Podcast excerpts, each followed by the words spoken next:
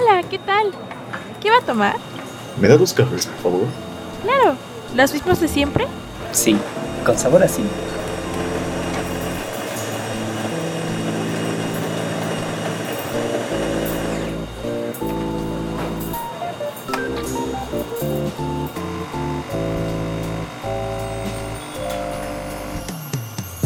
Bueno, ¿qué tal amigos? Sean bienvenidos a otra semana aquí en Café con Sabor a Cine. Mi nombre es Diego y tenemos aquí también a Aldair. ¿Cómo te encuentras hoy, Aldair? Me encuentro mal. Mal. este, mal. Diablos. Eh, Qué gran manera de iniciar. Este, olviden eso. Me encuentro mal. Dime. Eso le arruinó como el, ¿Qué el dramatismo, pero está bien. Me encuentro mal. Estoy molesto, enojado, encabronado. Por no decir otra cosa que ya es más ofensivo. Pero estoy molesto. Quiero que me Cuéntame por qué preguntes. estás molesto, Aldair. Te voy a decir por qué, Pablo. Ya te pregunté. Cállate. Esto arruina la intensidad. Este. Por dos cosas. Bueno, por muchas cosas, varias cosas que han pasado. En primera, no sé si te enteraste, seguramente que sí, que el martes pasado, el accidente que ocurrió en la línea 12 del metro, claro, sí. Vi las noticias. De hecho, estaba en Twitter en ese momento y de la nada salió este este tweet, esta, este hashtag como trending del metro. Y yo acá, ¿qué está pasando? Y empiezo a ver los videos y todo y, y vaya tragedia. Sí, sí es muy doloroso ver todas esas, esas imágenes. es una tragedia, es un hecho que, pues sí, me dejó muy consternado. Le comentaba a mi mamá en cuanto lo vi, porque yo no lo vi el- en la noche, yo lo vi hasta la mañana, ya después de terminar una clase, lo vi y dije, a la madre, o sea, esto que está pasando está, está muy cabrón. Y lo peor es que se pudo haber evitado, ¿vale? Entonces, estamos muy molestos, Sí, sí. muy molestos por esa circunstancia. Quisiéramos poder hacer más, o sea, ir a ayudar a lo mejor entregando víveres o cositas así. Hasta el momento no he encontrado como un lugar en específico donde ir a dejar y aún así dudaría en ir a dejar porque pues por mucho que me duele este país nos ha enseñado que no podemos confiar en otros mandatarios, ¿vale? O sea, no podemos dejar nuestra confianza en ellos porque en cualquier momento hacen una pendejada y nos pues nos acaban, ¿vale? Nos ya no sabes. Sí, ese es un gran O ejemplo. sea, ya no sabes. Ahora sí que la mala construcción de lo que fue esta línea. De hecho, no sé si tú te acuerdas que cuando empezó la construcción de esta línea y ah, en el transcurso de los años, siempre han dicho que esta línea, la línea 12 del metro, eh, tuvo muchos problemas para construirse, que no estuvo bien planeada y bueno, yo creo que pues hasta ahora se muestra, ¿no? El resultado de lo que es la mala planeación, de lo que es la que verdadera las corrupción. intenciones, pues exacto, ¿no? Pues ahora sí que lo que hace un mal gobierno. ¿no? Exactamente, y pues te digo, estamos muy consternados por eso, e igual por lo que está pasando en Colombia, eh, también es un hecho muy... Definitivamente está mucho peor eso, pero sí. O sea, nos gustaría estar ayudando, haciendo algo, pero pues desgraciadamente la situación no nos lo permite como tal. Y pues me quedé pensando ayer como de, güey, me sentí como muy, este, poco útil, no sé, no recuerdo cómo es la palabra, como muy inservible. Pero después recordé como de, güey, o sea, cuando yo me siento mal, cuando estoy pasando por momentos duros, que seguramente es lo que estas personas están pasando, me meto a ver una película, me meto a escuchar un podcast, me meto a ver algún video en YouTube, a lo mejor para desestresarme de todo lo que está pasando afuera.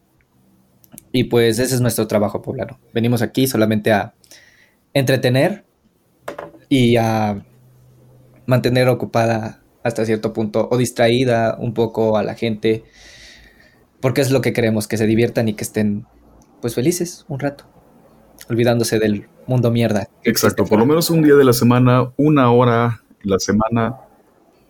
Sí, yo creo que es, para eso hacemos este, este podcast, ¿no? Porque no somos serios, no, no venimos a decirles de una forma seria a hablar de cine, Ajá, ¿no? ni tampoco, de ya levántense contra el gobierno y que- acábenlo. No, no, no, no, no, no, no, no, no, no, para nada, no somos así, Sí, sí, no.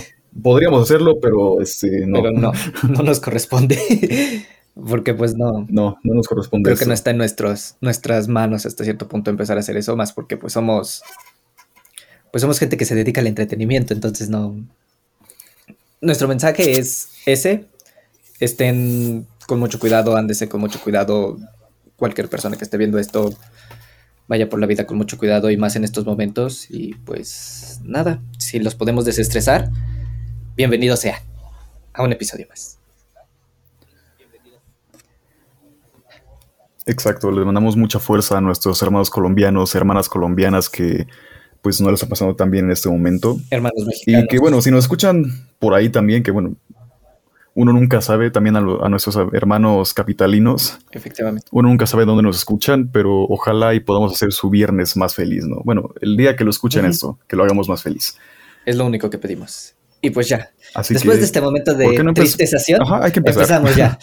Lo- es lo que te pedí. Dame cinco minutos para A decir esto. Y ya, le damos con todo.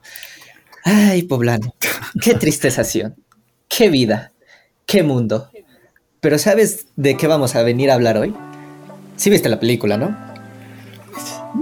Hmm, ¿Cuál de todas, Aldair? Veo muchas Oh, películas. yo soy un culto, yo veo 10 películas por día. Yo soy un culto, Aldair. Yo tengo mi propio blockbuster en mi casa, ¿entiendes? A la madre, yo sí quiero un propio, un propio blockbuster en mi casa, pero pues no puedo. Ah, ese es chido. Pero pues no del mi, presupuesto. mi propio Pero Netflix. propio Netflix. O sea, sí, estaría chido, pero no del presupuesto, perdónenos. El, No, no. Pues bueno, la película que vamos a hablar esta semana ya lo vieron en el título, lo vieron en la preciosa intro que tenemos. Ánimas Trujano. Uf, Que es uf, un clásico del cine mexicano de la época la de oro. época de oro. Que la época de oro se discute que es como siempre, ay no, es que la época de oro es una época muy bonita para el cine mexicano. O sea, sí, pero Sí, creo que actualmente, por lo poco que estudié, por lo poco que aprendí en mis clases de historia de cine, actualmente también se está viviendo una bonita época de oro hasta cierto punto en el nivel de cuántas películas se están haciendo, ¿vale? En estos años estamos produciendo más películas que en, en los años de esa época, ¿vale? A comparación a las películas que se producían en esos años, hoy se están produciendo más. Pero ¿sabes otra cosa que me molesta? Hoy vengo muy molesto, poblano, vengo encabronado. Te dije que no me... A ver, ¿qué, ¿qué te molesta, Aldair? Dime, porque creo que No. hoy no estudié, creo que el café no te ha hecho muy, mucho efecto hasta ahora, así que... Creo que ni siquiera he Cuéntamelo. tomado café, maldita sea, yo creo que es por eso. Pero bueno, No, no has tomado café. no, oh, maldita sea, pero bueno. Otra cosa que me molesta es que pese a producir un chingo de películas, no se ven. No se ven. ¿Dónde están? ¿Sabes el trabajo duro que es buscar cine mexicano como tal? O sea, películas que, hay- que de repente muy difícil, muy difícil, sí. Es una tarea muy Ahora sí complicada. O sea, es muy complicada. Porque pues no, no es que abunden las películas mexicanas y ahorita lo vamos a comentar con esta. Y cuando hay, cuando encuentras películas de la época de oro, cositas así, ay, ¿cómo las encuentras? Exacto, y a eso vamos, ¿no? La, distribución, este, tanto de las, de las películas antiguas, tanto de las películas más recientes, ¿no? Yo creo que ese ha sido el problema principal con el cine mexicano. Su distribución, le dan una mala distribución, a veces pues simplemente pasan películas muy buenas que pues pasan desapercibidas y le dan más importancia a películas como pues, Estadounidense, Sí, La más- Regia, No Manches Frida. O el cine Ah, también estadounidense. al cine estadounidense se le da más importancia, Bueno, no vamos a comentar que es un. Ay, es que es un mal cine, no, es- no se debería de consumir para nada. No, no, no. Es un. Hasta cierto punto, Estados Unidos hace un buen cine, ¿vale? También cine importado de otros países, por ejemplo, Corea, Japón, este. España, eh, Francia. Francia también, no olvidemos que Francia también Ah, tiene bueno, buen Francia, cine. el origen del cine, cómo Sí. no va a tener buen cine. Este, incluso el cine Exacto. latinoamericano, que ya pues Colombia, Venezuela, este, Chile, Argentina, Cuba. Cuba también, no, no olvidemos a Cuba, Cuba también igual. muy buen cine. Exactamente. Entonces, el cine mexicano ha dado mucho y está dando muchas películas hoy en día, pero nadie las ve o se opta por ir a una película un poquito más taquillera de blockbuster mexicano, hasta cierto punto la típica comedia mexicana, o bueno, comedia romántica mexicana, que pues no sé tú, pero hay de repente una que otra que yo digo, ok, ya está bien, está, está divertida, pero sí quisiera que hubiera más variedad en ese sentido del cine mexicano. O sea, que de repente tú llegaras y decir, ok, quiero ver, ya no quiero que ver Cindy la Regia, quiero seguir viendo comedias mexicanas en el cine. Quiero ver otro tipo de cine, otro tipo de propuestas. Y cuando las hay, las mandan a cartelera, pero en la noche y en un cine Ah, exacto, hasta- O sea, No puede ser. Las van hasta el fondo, este, por una semana y no las anuncian. Es como, ajá. bueno, este, vamos a ponerla aquí, pero ahora sí que quien la quiera ver, ¿no? Es como, eh, no nos importa. Ajá, o sea, es como por una semana y a veces nada más por unos días, ¿eh? Porque a veces ni la semana cumplen. Es muy raro. hay casos. Es muy raro que una película dure mucho, una película mexicana dure muchísimo tiempo en, en taquilla o en, ah, en cines porque no se las echan así como de, no, pues nada más tres días y pum, se fue. Y es como de, uy, yo la quería ver, ¿cómo, cómo, cómo me estás diciendo que no puedo? Y ah, es un tema que a mí siempre me ha molestado, más porque, porque soy mexicano y voy a hacer películas mexicanas. Obviamente no voy a empezar como haciendo cine gringo y aquí la chingada. De hecho, no. Este, para aquellos que quieran ser cineastas, no.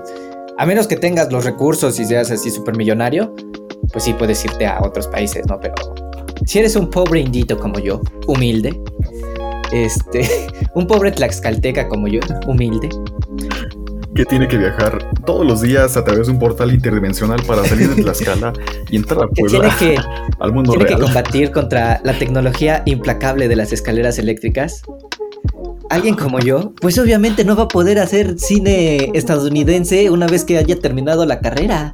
Pues obvio, no, tengo que hacer cine mexicano al fin y al cabo, porque pues es mi país.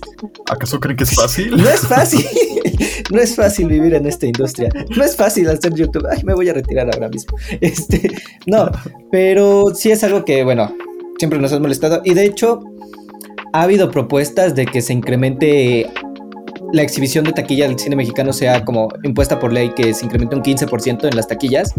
O sea que cada... Hasta donde yo lo entiendo, como entiendo la ley, porque no soy muy letrado en esa parte, pero hasta donde yo lo entiendo se busca ampliar esa cobertura de cine mexicano que actualmente, Sí que tenga más ajá, que visibilidad, actualmente ¿no? está creo en el 5% y ahora lo quieren aumentar a un 15%, o sea que en las salas de cine haya al menos 15% de películas mexicanas, siempre en cartelera, lo cual pues obviamente no es mucho, pero ya es algo. O sea, es algo, pero Sí, bastante más de lo que tenemos ahora. O sea, ya es algo y es muchísimo más, como tú dices. Pero hay gente que te dice, no, es que vas a estar eliminando otro tipo de películas.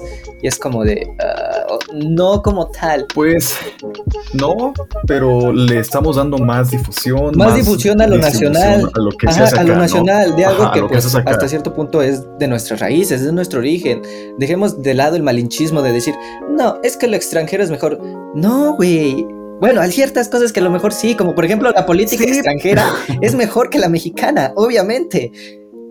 Algunas veces sí, pero también tenemos que consumir lo que hacemos aquí. Exactamente. Porque está muy mal aprovechado el- lo, lo que es el cine mexicano. De hecho, ahora que dices de distribución, eh, en el 2019 se produjeron 216 títulos, de los cuales tan solo 101 llegaron a salas de Y cine. de los cuales. Y yo solo Ajá. recuerdo y de lo- cinco de, ellos. o sea, y de los cuales de seguramente esos 101 estuvieron en salas de cine, pero al menos yo creo que calculándole más de un 90% estuvo al menos una semana en taquilla. A lo mejor un poquito más, Sí, o... Incluso hasta menos. Pero pasaron desapercibidas como siempre. Exactamente. Entonces es, es un problema que tenemos que combatir. ¿Quieren que México este, sea bueno en algo y tenga el primer lugar no en corrupción, no en este, obesidad infantil, feminicidios, ni nada de eso? ¿Quieren ver algo bonito de México? Vean cine. El cine mexicano es muy bonito hasta cierto punto. Y yo estoy muy orgulloso de eso. Eh, porque sí hemos... Cuando me meto a ver una película mexicana, una buena película mexicana, de verdad quedo impresionado y digo, güey, es que México tiene un potencial para hacer cine, Exacto, es que vaya. pero Hay muy buenas mentes, muy buenas propuestas, pero ah, le, se da más importancia a lo que. Exacto, exacto. es poca la distribución que se le da y es como de, ah, ok. De hecho, te voy a contar una anécdota. Este es como momento anecdotario, ni siquiera hemos hablado de la película, pero bueno, anecdotario aquí. A ver, a ver, cuéntame. Una vez, y es algo que me puso a mí muy triste y fue como de, ay, qué triste. Y me enojé muchísimo. Una vez estaba hablando con una amiga, no voy a decir su nombre, pero estaba hablando con una amiga sobre esto, sobre la distribución. De hecho, fue en la época donde salió Parásitos, ¿vale? Que estaba rompiéndola con todo y así. Y yo le dije a mi amiga, ok, vamos a ver Parásitos. Salimos, yo quedé encantado con la película, me gustó muchísimo, una de mis películas posiblemente, no favoritas, pero sí de las que yo recomendaría sí o sí. Este, Parásitos de Bon Joon-ho es buenísima.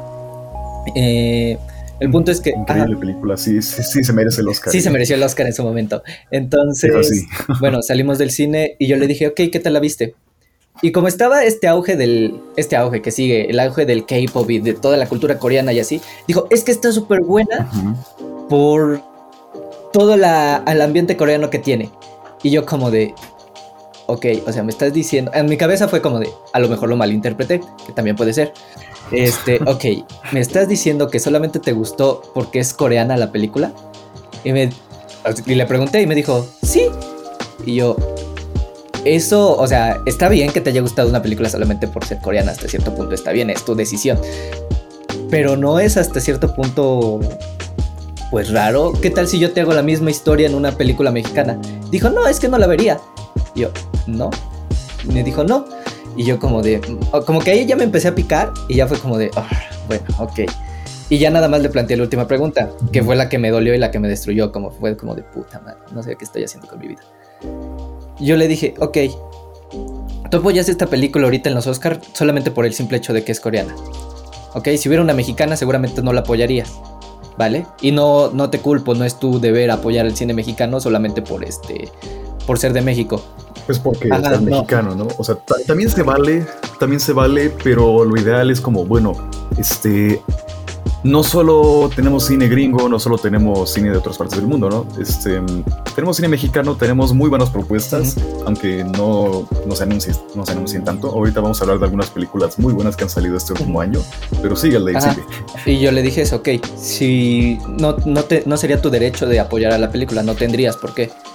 Pero al menos una parte de ti, yo pienso que se sentiría, tal vez no orgulloso, pero sí diría, ok, el cine mexicano es bueno y te llamaría la atención verlo. Me dijo, no, es que la verdad no, no me llama la atención el cine mexicano. Le dije, ok, si yo hiciera una película mexicana y estuviera en los Oscar por alguna extraña razón, razones del Dios, Supremo, Todopoderoso, Buda, como quieran llamarle, no sé, este, estuviera en los Oscar nominada y estuviera compitiendo contra una película coreana, ¿a cuál apoyarías? Y me dijo, a la coreana. Y fue como de, güey, o sea, me dolió muchísimo porque fue como de, güey, es que somos amigos y ni siquiera, ni siquiera mis amigos, o sea, mis amigos no me apoyarían a mí, o sea, no verían mi cine solamente por ser mexicano y es como de, ah, la madre. Ya después me clicó como de, no, es que me malentendiste y yo como de, güey, pero al momento el golpe ya estaba dado, estaba, pues sí fue como de, güey, entonces, ¿por qué hago esto? Y ya después, ya los conocí a ustedes y dije, ah, ok, por eso lo hago. Este, Ah, por eso, por esto estudio cine. Ustedes son mi razón de que todos los días me, me parto desvelándome toda la- todas las noches. por, por eso estudio cine, estudio escribiendo cine, guiones que no van a pegar. estudio cine para ponérselos a, a mi crush de la primaria, decirle, ves pendeja, me dijiste que no, que no valía la pena. Ve, ¿quién tiene un Oscar ahora y lo está haciendo besarse con otro Oscar? Bon Joon lo hizo por eso, yo lo sé. Seguramente Bon Joon tenía un crush en su primaria y le dijeron, tú no vales nada, y ahora como de, mira, ves, mis dos Oscar ahí dándose un besito. Pero sí fue algo que me destruyó y fue como de, ah, la madre, no sé qué hago con mi vida, no sé qué quiero. Amigos que nos están escuchando, si han pasado por eso, no importa, que les valga madres lo que les digan. Si a ustedes les gusta lo que hacen, pues síganlo haciendo. Y está bien. Exacto. No importa lo que digan los demás, mientras ustedes crean que es correcto, mientras a ustedes les guste y les apasione, lo demás no importa. Ustedes sigan haciéndolo, busquen más inspiración, júntense con personas que realmente los apoyen y hasta ahí. Exactamente. Búsquense un gandul como poblano y ténganlo ahí como de, güey, vamos a trabajar. Y él como, no, no quiero trabajar. Ah, hoy no, hoy no se Hoy se descansa. descansa. Poblano es lunes, ¿cómo vamos a descansar? No se descansa. Yo, ah, es que es puente. Y yo así como de maldita sea. Es que hoy cae puente, por eso se descansa hoy. Y ah, pero madres. Ay, se cayó. Tengo un fantasma. ¿Qué pasó? ¿Qué pasó? Tengo un fantasma, no importa. No Producción. importa, seguimos. Este, ah, entonces te decía, o sea, bueno, me dolió muchísimo eso y ya. Bueno, fin de la historia. Ti, ti, ti, ti, ti. No me suicidé, sigo aquí, a menos que sea un fantasma. Uh, este, no, pero sí. No, pero sí. Este. Este, tengo un fantasma aquí en mi cuarto, me está. ¿Qué pasa? ¿Qué pasa? está tirando mis cosas, ayuda. Nuestro compañero está siendo acechado por un fantasma. Es el fantasma de Kubrick, me está diciendo, por favor, deja el cine. no sea cineasta, no necesitamos. Es el fantasma de Ismael Rodríguez, porque no hemos hablado de su película ah, todavía. No, no, lo hemos mencionado. Ok, nada más dijimos el nombre y fue como, sí, ya la chingada, vamos a ponernos a hablar de tu casa. Ya. Eso es lo bonito, eso es de cierto punto lo que nos gusta. O sea, lo que a mí me gusta de este formato, que es como tú te pones a hablar, mencionamos la película en algún punto y ya después vemos qué pasa. Y es como. hablamos de todo menos de la película, ¿no? Exactamente, y la gente así como de puta, yo quería aquí un análisis para hacer mi tarea, pero no lo hicieron. De la película así bien chingón, sí, pero bueno, voy a escuchar a esos pendejos hablando.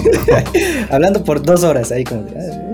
Entonces preguntaba, no, ya, a ver, vamos, enfoquémonos en la película. Ánimas Trujano, del director Ismael Rodríguez. Ismael Rodríguez, Ismael Rodríguez, no se habla. Este, ¿qué te pareció? Ismael Rodríguez, sí, sí, sí. ¿Qué te pareció? ¿Ya lo habías visto? Uf, pues. ya, no, realmente no, no lo había visto.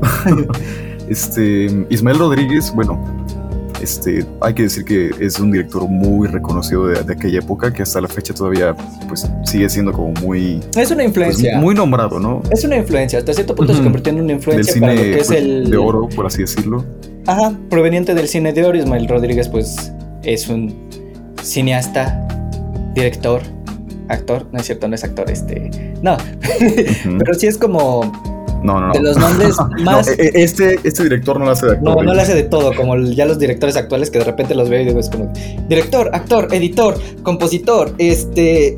Especialista de efectos especiales. Su mamá igual es él. Y es como ¿qué?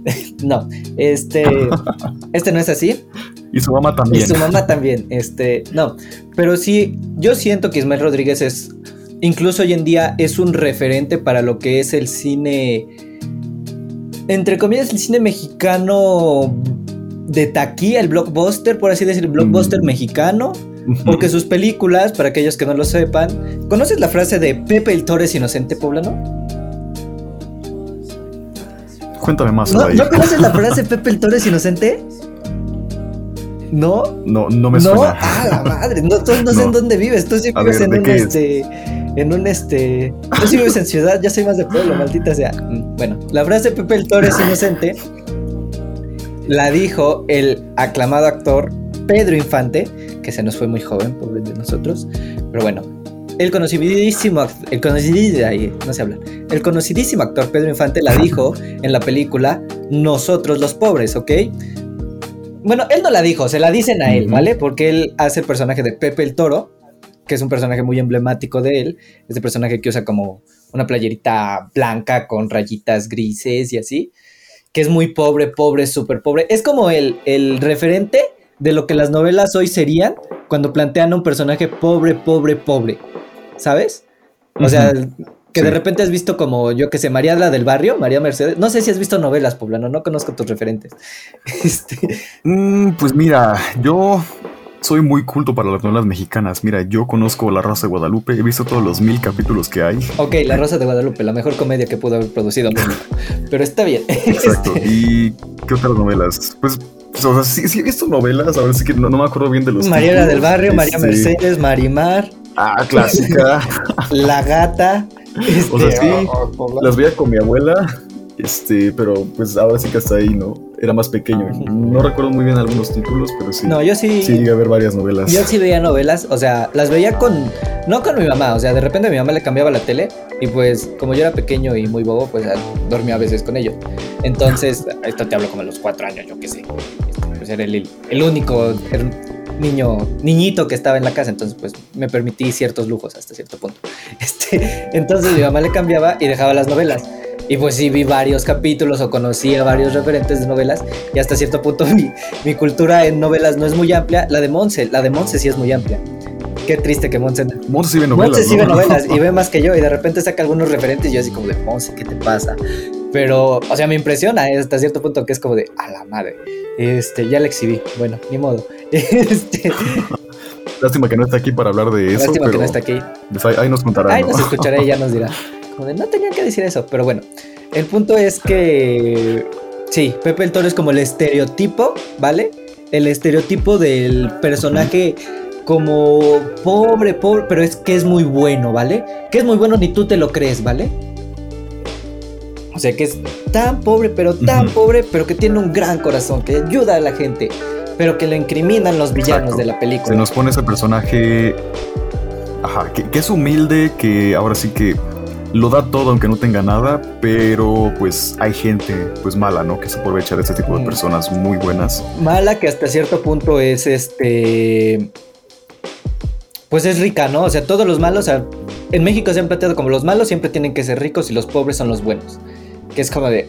Ok, sí, tal vez, pero no todos son así. Pero sí, no siempre pasa. No, no siempre pasa. Hay gente que es muy ambiciosa, gente que también es muy humilde. Que yo creo que la, ahora sí que en ese tipo de historias eh, también se nos muestra como gente que pues ha pasado desde lo más bajo a- y que llega hasta lo más alto, ¿no? Y yo creo que ese tipo de personas este, se mantienen humildes o pues ahora sí que es, se dejan llevarlo por la ambición, ¿no? Sí, exactamente. O sea, ¿O tú qué Sí, es que es ese personaje, Pepe el Toro es ese personaje y al menos Pedro Infante ah, lo interpretó de esa forma. Y no solamente eso, sino toda la familia de que aparece en nosotros los pobres, que no recuerdo cómo se llama la familia, pero bueno, este, toda la familia de esa película, pues sí son los arquetipos de los pobres ya actuales. Y no sé si sabías, pero es una trilogía, ¿vale? Es una trilogía que la componen nosotros Ok, los pobres. eso no lo sabía. Ajá, o sea, son tres películas que nosotros los pobres, ustedes los ricos y Pepe el Toro. ¿Vale? Son tres películas pertenecientes Ah, a un mismo universo, las tres dirigidas Ah. por Ismael Rodríguez, el director de ahorita Animation. Pero bueno, es un director, regresando más al director, es un director que pues dirigió la trilogía de Nosotros los Pobres, o la trilogía de Pepe el Toro, como lo quieran llamar. Dirigió las dos películas de Los Tres García, que de esas nada más he visto una, la primera, la vi igual con Monse y me cagué de risa, es como de, güey, está muy cagada, está muy cagada. Eh, dirigió, bueno, por lo que veo aquí en su ficha, porque todo esto no es como que yo lo tenga muy guardado, lo tengo que tener guardado, pero una vez de analizarlo varias veces, ¿vale? No quiero pantallar aquí a todos como de, de repente me digan como de, ay, es que tiene un bagaje cultural. No, tengo que a lo mejor revisar unas cosas. Ay, es que Tengo que... Aldair tiene en su colección de películas todas las del cine mexicano de oro. Ojalá, pero es que, bueno, ahorita ya vamos a eso, lo eso. difícil que es conseguirlas, pero bueno, ahorita, ahorita vamos a eso. Sí, ahorita vamos a Ahorita hablar de vamos a eso. eso. Y ¿eh? tengo una queja muy grande con esta, con la de Anima Strogan. Pero bueno, el punto es que Sí. dirigió muchísimo a Pedro Infante, haciendo buenísimas películas, y esta vez le tocó dirigir a Toshiro Mifune. ¿Quieres platicarnos, poblano? ¿Quién es este actor? A lo mejor. Ay, es que no sé, yo pobre culto que no sé nada, este actor de segunda llamado Toshiro Mifune. Yo tampoco lo conozco, pero te puedo decir que fue un actor japonés, Mm, el cual también trabajó con el maestro Kurosawa en varias de sus películas, ah, ¿Qué? en la cual, pues yo, yo creo que muchos conocerán Los Siete Samuráis y si no la conocen, pues yo creo que es como... Yo te las digo, un- las de Kurosawa, esas sí, no me las sé todas, pero las tengo aquí viéndolas. Este, a ver, yo, yo también, por eso te de estoy diciendo como- a ver, Yo tampoco las conozco todas, pero yo creo que Los Siete Samuráis es una buena película como para adentrarse un poco en ese Al- director. es una película de tres horas, ¿eh? Entonces sí es, es este, es pesadita, es, no, es- no Sí, es sí. pesada, o sea, bueno, para aquellos que digan, no, es que es una película de tres horas, güey, te aventaste Avengers Endgame, aviéntate los siete samuráis de Kurosawa y te vas a quedar Bueno, En- se aventaron la Liga de la Justicia Ah, de cuatro La horas. Liga de la Justicia de cuatro horas. Y me estás diciendo No que no puedes quejar. ver los siete samuráis de Kurosawa, que es como de, no mames, los siete samuráis de Kurosawa. Yo me emociono mucho con esa película. La primera vez que la vi, Estuvo bien quedé maravillado. Ah, no, es que Kurosawa, Kurosawa a mí me, me, me, me, me- me gusta mucho, ¿vale? Entonces, a ver, Kurosawa, donde haya participado Toshiro Mifune. Y para aquellos que no lo conozcan, pues pueden ver estas películas Sí, referentes sí. a ver. Están los siete samuráis. La fortaleza escondida. Sí. Yojimbo y Ujú. Sanjuro, me parece. Sanjuro el mercenario, ¿vale? Esas son dos películas que pertenecen al mismo. Este, como que son secuelas, ¿vale? No recuerdo bien el orden en el cual se tiene que ver, pero pertenecen ahí. Este, Barbarroja. También tenemos Barbarroja, Barbarroja igual es de él. que creo que en esa también participa este Ismael Rodríguez, ¿no? En Barbarroja, no sé. No, no estoy muy seguro, este cuando busco Ismael Rodríguez me, me aparece la película Me y parece yo así, Barbarroja. Y yo, ¿qué? ¿qué tiene que ver? A ver, Yo, ¿Qué tiene que ver él a ver, voy a poner Barbarroja, Te lo juro que me aparece. pero Kurosawa. ¿Pero de qué te parece? Tal vez tenga que ver por el actor, pero ¿Por el actor? O sea, por Toshiro Mifune. por Toshiro Mifune. Yo creo que tal vez tiene que ver por eso y por eso aparece, pero Kurosawa. no creo, eh. con Ismael Rodríguez. A ver. Toshiro Mifune. Yo creo que mm, el director mexicano de cines, quien ya había sido conocido por dirigir películas. Yo creo que a lo mejor. Ah, aquí tiene algo. A ver. Este. Según la Wikipedia. eh, A ver qué dice Wikipedia. Ah, no sé. Ah, aquí tiene unas cosas de animatrujano. Ah, mm, Tizoc fue encargado de dirigir. Basada en. Ajá. Al momento de realizar la película, Pedro Infante, quien se veía contemplado por. Ah, mira, por ejemplo. Este, al- un dato aquí que no me suelta la Wikipedia es que al momento de la realización de la película, Pedro Infante iba a ser quien iba a interpretar a Animas Trujano. ok, Ajá. ajá. pero ya había fallecido. Ay, qué triste. Este, por lo que Ismael Rodríguez decidió llamar e invitar a Toshiro Mifure, Mifune, Mifune, para interpretar, Mifure, este, perdón mi japonés, para interpretar a Toshiro Mifune. Ah, voy de nuevo. Este, ya había Como fallecido él mismo. hace mucho tiempo en una galaxia muy, muy lejana. No, a ver. Por lo que Ismael Rodríguez decidió llamar e invitar a Toshiro Mifune para interpretar al personaje principal a pesar de sus orígenes japoneses. Hizo su llegada a México a finales del 61 y destacó por llegar al país portando la vestimenta tradicional de Japón. Para eventos especiales, un Motsuki Haroi Hakama. Hakama. De acuerdo al público, por el periódico mexicano El Universal, el 15 de mayo de 1961 Ismael logró convencer a Mifune para protagonizar la película, pues quería un actor internacional para que se garantizara la venta del filme en otros países, declarando lo siguiente. Mi propósito de haber contratado a un actor extranjero para encarnar al personaje Animas Trujano es el abrir el mercado internacional para beneficiar nuestra raquítica industria fílmica. ¿Ves? Desde ahí ya había este, problemas Wow. con la Sí, industria. desde ahí ahí como de, güey, siempre tengo problemas. nuestra industria fílmica siempre ha sido raquítica, maldita sea. Y ahorita Ismael Rodríguez así como de puta madre. ¿En qué nos metimos? Este. No, pero yo creo que. Se revuelca en su tumba al verlas Ajá, de hoy. Es que es lo que te decía. O sea, pese a que la época de oro es como muy mencionada en el hecho de que no, es que es la mejor época del cine mexicano en el cual se produjeron. Se produjeron grandes clásicos, no digo que no. Incluso Buñuel vino a filmar, que ya hablaremos en una ocasión de las películas de. Buñuel. Pero bueno, este Buñuel incluso vino a filmar a México. Este, produjeron grandes películas, grandes estrenos, grandes referentes hoy incluso en el cine mexicano que a nosotros, al menos en la carrera, lo hacen revisar como, ok, tienes que ver estas películas de cine mexicano, que pues es como muy, muy, muy importante y que a mí me gustaron muchísimo. De todas las películas que vimos, a lo mejor en el curso de cine mexicano, a lo mejor dos, a lo mejor no me encantaron del todo, pero de ahí en fuera vimos creo 25, 27 y fue como de wow, es, este muy impresionante. Ya de ahí depende cada quien ver las que quiera.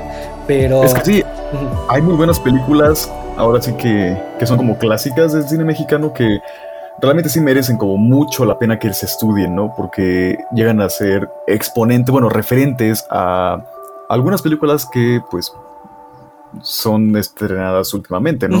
De hecho, muchísimas son referentes y incluso Cuarón y Del Toro y, y- y- y este Iñárritu también toman muchísimo referente de todo eso. ¿Por qué? Porque al final es su es su origen, es su lengua. Como ya lo hablamos en este En el anterior episodio, que si no lo han visto, vayan a verlo. El de. No, el anterior no, el anterior del anterior. El episodio de este. El... Bastardo sin Gloria. ¿Cuál, el cuál, Bastardo cuál? sin Gloria, donde ya hablamos un poquito de los referentes que beben muchísimos Ah, directores. ese. Pues aquí igual, en México igual se toman muchísimo esos referentes. Y a veces son muy bonito. Es muy bonito entender la referencia, ¿vale? Es muy bonito entender la referencia, más cuando es mexicana.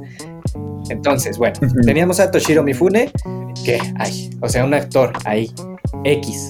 O sea, ¿qué hacía? Nada, o sea, ¿Quién es, ¿quién no? es? Ahí viene aquí a participar en una película mexicana. Por favor, no, nada con nada comparado con Omar Chaparro. Este, es cierto, Omar Chaparro también ha hecho a mí a mí yo personalmente me gusta alguno que otro chiste que de repente lanza alguno de los sketches que tiene, a mí se me hace muy divertido. Entiendo que Ha hecho cosas buenas, ha hecho cosas más simplonas que Ujú. es como. Ya, ya de ahí que flojera, pongan a Omar pero- Chaparro como el galanazo aquí es como de, ah, ok, no me la creo mucho, pero está bien, está bien. no, no hay problema. De hecho, ¿no te acuerdas de esta película que salió de Omar Chaparro que es como caído del cielo? Ajá, como caído del cielo que interpreta ¿Te a Pedro de- Infante. Ajá. No la he visto. A Pedro No la he visto Infante. porque ¿No la has es que vi visto? malas críticas de ella, pero sí me quedé con la espinita de, güey, quiero verlo, quiero verlo, quiero ver qué hacen. Este, pero sí, algún día de estos. Yo sí la vi. Está en Netflix, por aquellos que no Te voy a decir ver, que está en Netflix. sí está en Netflix. Ujú, Ujú. ujú. Yo te voy a decir que sí es, bueno, es una película muy entretenida. Ahora sí que um, Sí, no o sea, esperes a como lo una mejor- obra de arte, ¿no? Pero Ajá, o sea, es una película muy entretenida que la verdad sí te llevas unas risas muy buenas. Yo sí me reía mucho en esa película. Pues es que al final yo creo que hasta y pues yo creo que también sirve como... Sí, ah, eh, ajá, con esto también sirve como un buen homenaje a Pedro Infante, ¿no? De alguna manera. Sirve Hasta cierto homenaje. punto. O sea, sí como que quisieron sí. homenajearlo. Pero, pues quién sabe, no sé. O sea, no soy así como que yo de fanático de Hueso Colorado de Pedro Infante. Aún así es un gran actor. Y este, y cuando me enteré de la forma en que murió, dije, no mames, ¿a poco se murió así? ¿Qué pedo? Y este, y sí fue como de, maldita Sí, sea. es como no. maldita manches. sea, no.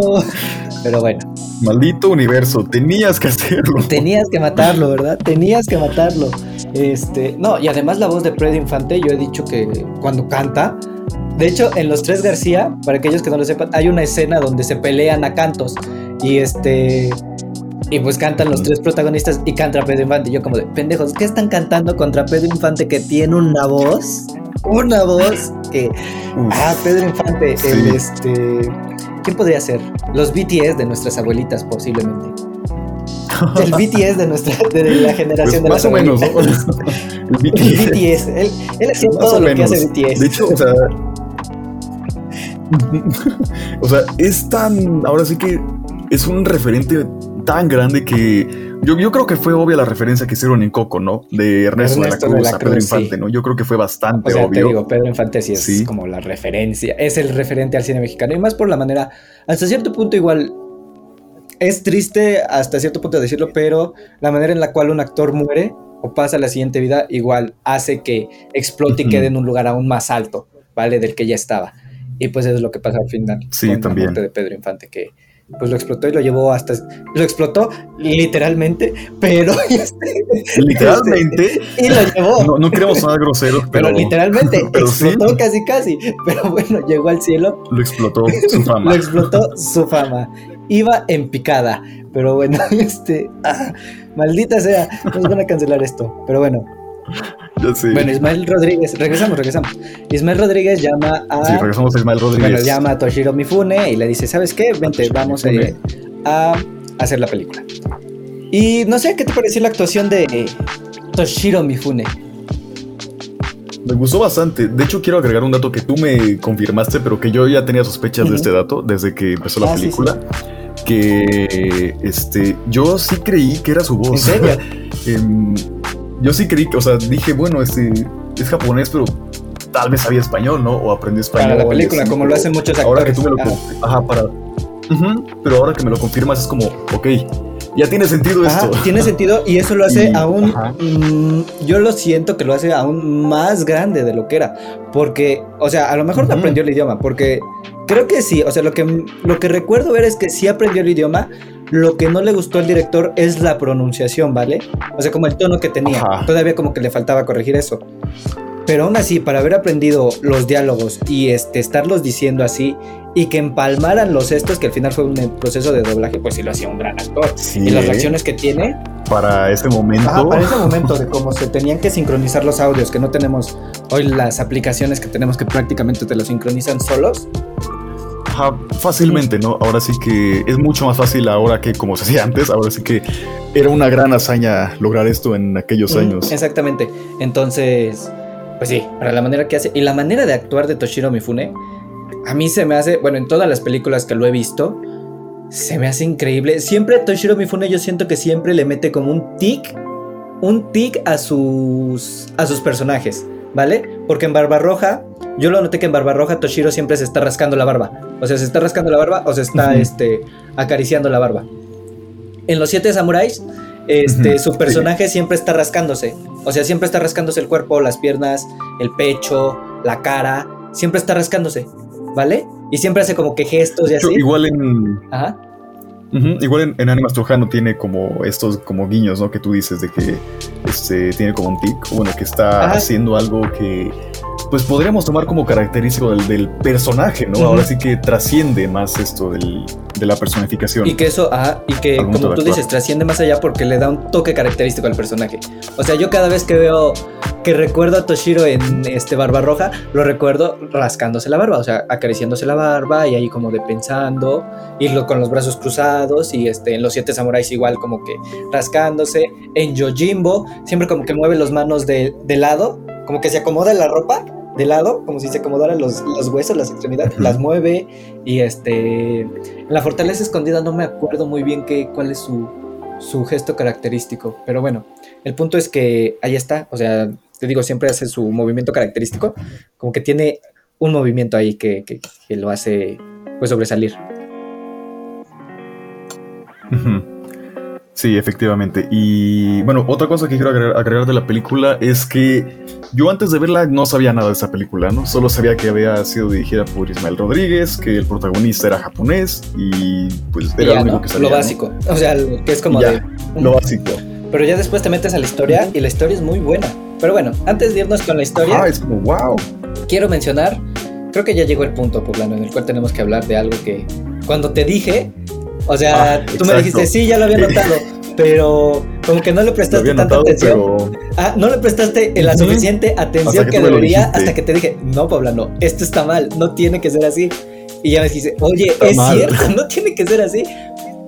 es cierto. Esto es verdad, dijo. A ver, pero dinos, cuéntanos, ¿qué es lo que nos molestaba tanto de esa película? ¿Conoces el tamaño de formato?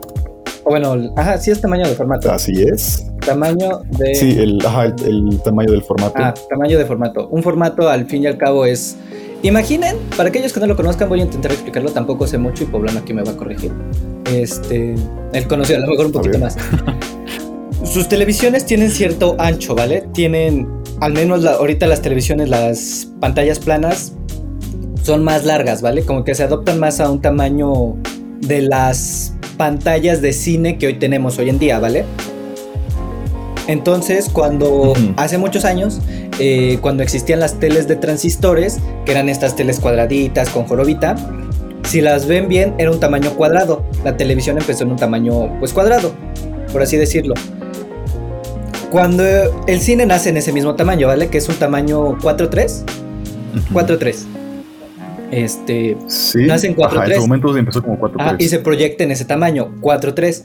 ¿Qué películas hay a lo mejor en 4.3?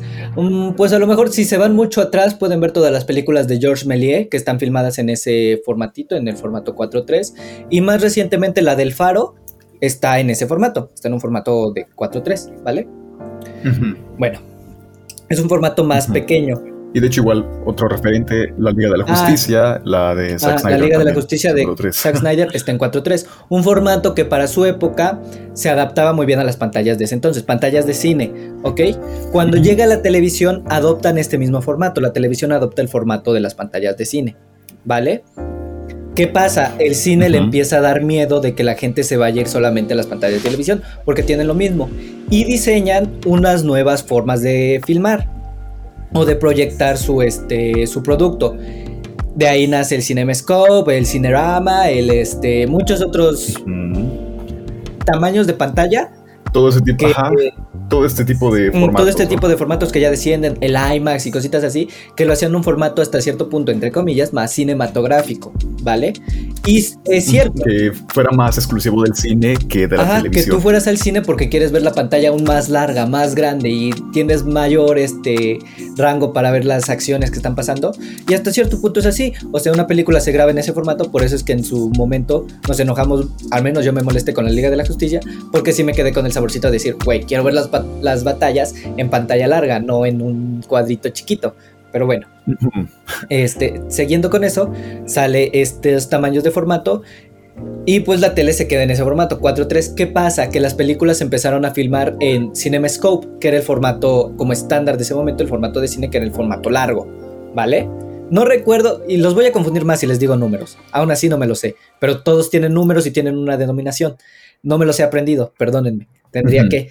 Pero en algún momento lo A aprenderé. ver, yo más o menos me sé el de CinemaScope. Bueno, ese, ese me lo aprendí bien, el, el- el tamaño, el aspect ratio. El aspect ratio, que se llama aspect ratio. Creo que, ajá, que es 21 novenos. Que bueno, eh, en cine se dice de otra forma, pero yo solo me aprendí que es 21 novenos, que es muy estrecho, muy, muy amplio. Sí, o sea, es que se los podríamos, hasta No. cierto punto, podría- sí, sí, creo que sí. Te digo, no, no, no recuerdo mucho. Se los podríamos decir como de, y es 2.9 por... eh, no, los vamos a confundir, porque sabemos que hasta cierto pero punto nos, confu nos Yo creo consume- que se entiende más. Ah, se entiende más como largo, corto, largo, corto, y dándoles referencias de cuáles son más grandes, cuáles son más pequeñas, ¿ok? De hecho, ah, o Bueno, yo creo que se entiende más igual con eso de decir 16 novenos a 21 novenos o 4 tercios. ah, es que por decir ejemplo, tú lo buscas... A 2.33 a 1, ¿no? Ajá. Se entiende muy bien, pero bueno, se nos hace aprender de diferentes formas. De hecho, para aquellos que quieran Sí. ver como de, güey, en verdad habría tantos tamaños de, o tantos aspect ratio, tamaños de, de formato. Sí los hay, y un director que lo ocupa mucho en sus películas es Michael Bay, al menos en, este, en Transformers. No sé si has visto, alguna vez te has puesto a analizar como los aspect ratio de Transformers. Cambian, van muy grandes, de repente son muy pequeños, luego son muy grandes, de repente abarca- abarcan poca pantalla, luego toda. Bueno, a Michael Bay le gusta jugar muchísimo como con eso y a Christopher Nolan igual. Entonces, bueno, ya si quieren estudiarlo, na- nada más les dejamos el nombre, es Spec Radio, lo buscan, leen a lo mejor un poquito para que no, este, no los estemos aquí metiéndoles como tiene que ser así, no. Este, nada más es para que se imaginen y les planteamos el problema que viene. Bueno, el punto es, regresando a la historia, este, salen estos formatos de CinemaScope, Cinerama, este, pero más, más, el que más pegó es el CinemaScope, ¿vale? Que era más largo. Entonces, la tele se queda como de, güey, ya no puedo pasar las películas de este del cine en la tele porque De cine a, a la tele. ¿no? Por el formato. porque no entra, no entra básicamente y se veía muy chiquito porque era un Mm. cuadrado y pues tenían que reducir muchísimo la imagen y era una madrecita súper pequeña si es que lo querían hacer bien. Y quedaban muchas líneas negras. Cuando ven los bordes negros en las pantallas de repente o por ejemplo Beat Me pasa muchi- o la cadena de televisión Beat Me pasa muchísimo anime que en su tiempo se exhibía en ese tamaño de formato, en el formato televisivo de ese entonces. Entonces por eso es que de repente aparecen esas rayitas como de al lado, ¿vale? Esos recubrimientos para que no se vea la zona negra. Pero bueno, no podían pasar este tipo de películas o las películas que ya se empezaban a filmar en la tele. Entonces a la televisión se le ocurrió, se le ocurrió, se le ocurrió, se le ocurrió. Este, no sé hablar, amigos, perdón. Se le ocurrió En, en vez de mostrar las líneas negras, se les ocurre una brillante idea. agrandar, bueno, Una gran idea. ajá, la brillante idea de agrandar la imagen. Ahora sí que ajustar la imagen a cuatro, A cuatro tercios. tercios. O sea, cortando lo demás. Y, ajá, y perdiendo calidad de información, o sea, y perdiendo información de las películas. Entonces, en realidad, pues tú podías ver a lo mejor, ¿qué te parece? Ben Hur, por así decirlo, que fue de las primeras que se grabaron en CinemaScope. Tú veías Ben Hur en el formato cinematográfico, por así decirlo, y veías las persecuciones, las persecuciones, este, la batalla, la batalla, este, lo de las carrozas, lo de las Ajá. carrozas, Ajá, la, toda la secuencia de, mm, de, las, ajá, de las carretas. Ajá, de las carrozas. carretas, tú veías toda esa secuencia y en cine pues tienes todo, o sea, se ve real- literal, se ve todo. Se ven este, los, este, los asientos, pero en- cuando la pasan a televisión pierdes toda esa calidad de cuadro y nada más ves pues Ben Hur, a Ben Hur pasando. Ajá, so- solo lo que está Ah, en el centro. lo que está ¿no? en el de centro de la imagen, perdiendo toda la información de los extremos. Todo ese detalle. Y sí. pues yo estoy muy en contra de eso porque para mí es como una violación a la película. Es como de repente nada más llegan y déjale de tu madre y la matan y la dejan como de, ah, porque se pierde muchísima información. Y ahorita lo notamos con esta. Tristemente, Animas Con esa Trujano, película, ¿no? Animas Trujano sufrió esa violación muy grande, eh, Sí. reconversión. Y a ver, platícales un poco más de eso, Poblano, porque me quedo sin voz. A ver, respira, respira. ya sacaste tu furia de- ya interior. les expliqué ahora, todo, ya ahora. respira. Tú cuéntales de eso. Ahora sigamos. Este, pues bueno, yo en mi caso, yo creo que igual, no, no sé dónde la viste tú, Aldair, Eh, en Amazon, en Amazon Prime. en Amazon. Yo igual la vi en Amazon. Yo fue el único lugar donde la encontré. Y bueno, em, todo iba tranquilo, todo iba normal, pero hay un, bueno, como les, explica, les explicó de hace rato, este, em, empezaba en cuatro tercios la película. Y eh, de un momento a otro, eh, bueno, yo la vi en mi laptop, así que desconozco las dimensiones de mi laptop, pero llegó un momento en el que se veían pues las líneas negras arriba y abajo, ¿no? Y dije, ah, caray, este está en CinemaScope, ¿no? Y justamente eh, después en las letras de inicio, en los créditos de inicio, empieza a aparecer que sí fue filmado en CinemaScope. Y dije, ah, qué chido, este, a ver cómo se ve, ¿no? Y como que en ese momento eh, empieza la película y de la nada cambia a cuatro tercios, ¿no? Y dije, ¿y el CinemaScope? ¿Dónde está? Este... ¿Qué le hicieron? y así fue, ¿no? Y ¿qué le hicieron? ¿Por qué no es en CinemaScope? Y dije, bueno, capaz sí fue como un, bueno, no un error, pero este, sí algo como, pues, que dices, ah, este, pues tal vez por, ahora sí que Amazon tal vez, este, pues la cambió a cuatro tercios porque, pues, pues se le antojó, ¿no? O no desconozco las razones de que lo hayan hecho así, pero dije, bueno, capaz sí porque es Amazon es en cuatro, en cuatro tercios, pero tal vez la película, pues original, pues obviamente es en CinemaScope, ¿no? Que hasta te dije, incluso, bueno, tú la viste en la copu, yo la vi en la, este, en la tele, o sea, le puse ahí como la Amazon y la puse. Y sí, noté lo mismo, o sea, empieza como de repente en cuatro tercios, de repente lanza son literales el, el fragmento más pequeño de la película en el cual está en este en CinemaScope, por así decirlo. Y después otra vez vuelve a saltar a cuarto tercios. Cuando pasó esto, yo dije, a ver, ¿qué pedo? ¿Qué está pasando?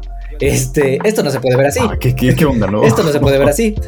Y le escribí a Poblano, le dije, oye, ¿tienes el mismo problema? Porque pensé que era cuestión de mi pantalla. Dije, a lo mejor no es en mi pantalla, a lo mejor es, si la veo la compu, se compone la imagen pero no. Resulta que las copias, hasta cierto punto que existen, yo investigando, encontré que las copias que existen de Animas Trujano son copias reconvertidas. Y no pude encontrar dónde está la cuatro tercios, a, cuatro tercios. Las copias ampliadas, copias ampliadas. Y no pude encontrar la copia en CinemaScope. Original. La copia original en CinemaScope no la encontré. Entonces, yo me preocupé, me preocupé y dije, ¿qué? ¿Qué hago? ¿Dónde corro? Y este, no tenía nadie a quien gritarle como de, maldita sea, este, no. ¿Dónde la veo? Eh, ¿Dónde la veo? Y me empecé a, no me empecé a preocupar, pero sí fue mm. como de, güey, que no puedo verla. Solo a mí que me empiezas a reclamar como Ajá. Solamente le escribí a Poblano como de, güey, es que se ve así, no se puede ver así, no tiene que. Y Poblano como de, güey, cálmate, no pasa nada. Y yo como, güey, no. Y este. tranquilo, tranquilo, yo, yo también lo noté, pero no sé qué hacer. Ajá. Eh, el punto es que ya la busqué en otros lados. Y hay una página, bueno, por ahí no las vamos a decir porque a lo mejor nos cancelan, pero bueno, hay unas ciertas páginas donde de repente puedes llegar a ver. Sí, porque es... es ilegal. este, Ah, de hecho, hasta me da miedo decirlo, pero bueno. Por ahí la encuentras y este. Y ves que la copia es la misma, que tiene los mismos errores. Lo único que cambió que de repente en esas copias que vi es el inicio, porque en el inicio de Amazon está el plano fijo al nombre de Ismael Rodríguez. Y en la copia otra que encontré es un plano más abierto que se va cerrando al nombre de Ismael Rodríguez. Entonces ahí ves como de, güey, sí cambia muchísimo ese tipo de encuadres. Y pues sí, me molesté y le dije a Poblano, pues ya ni modo, o sea, ya quedamos que vamos a hablar de la película, pues vamos a tener que verla así. Y me molesté mucho. Y con Poblano platiqué la teoría. Este, ¿quieres que la diga o la dices tú? La teoría que conspiranoica que saqué. A ver, eh, empiezo a decirla desde mi punto de vista y luego sigues tú, va. Ajá. Va. Va, a ver pues Aldair me platicaba, y sí tiene mucho sentido, de que mm, me contó que hubo un incendio en la Cineteca Nacional. Algo en el 82. y que probablemente. Ajá, en el 82.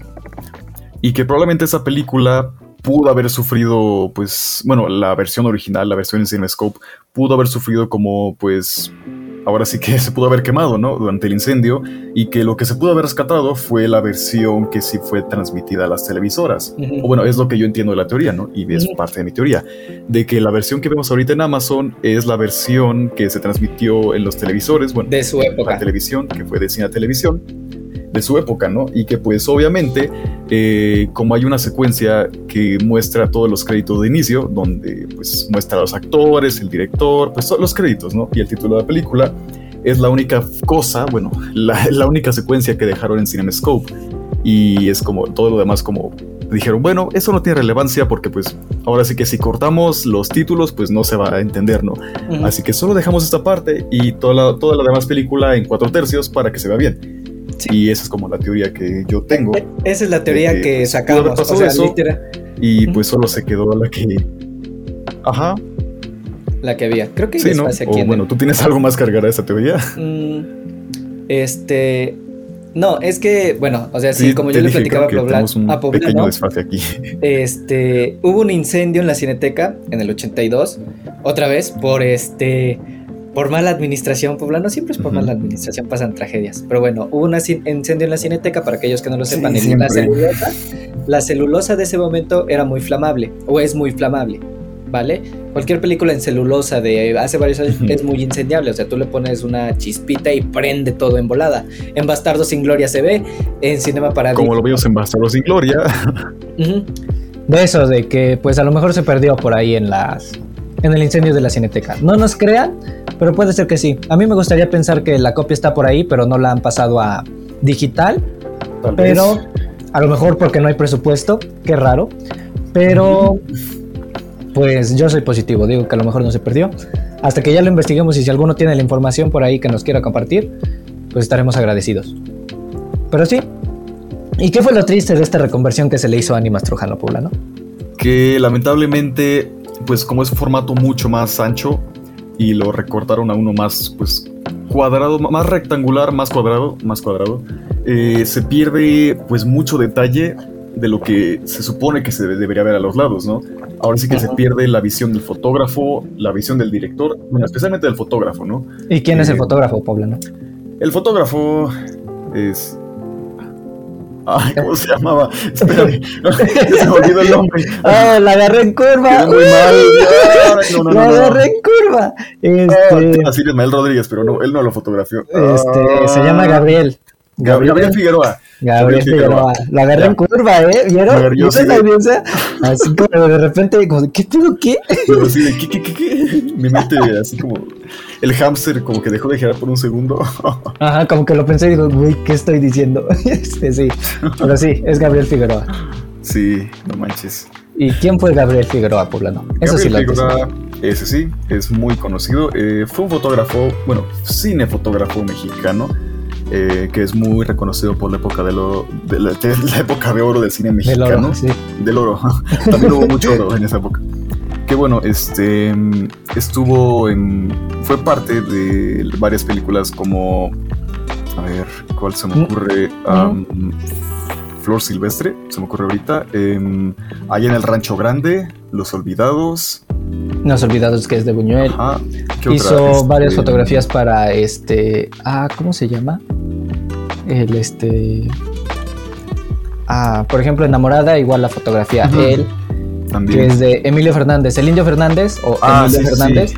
El Indio Fernández es. Es como. Era su fotógrafo predilecto. Lo que ahorita es el chivo para los tres amigos. Era Figueroa Más en su momento. ¿no? Era, ajá, Sí. era parecido. Y ah, yo le decía a Poblano que pues la fotografía de Gabriel Figueroa se ha- a mí se me hace como muy preciosa, muy, muy bonita, hermosa. De hecho, en... Ah, no recuerdo cuál es. Si es en Enamorada. Mm, Enamorada, ¿De me qué? parece que es.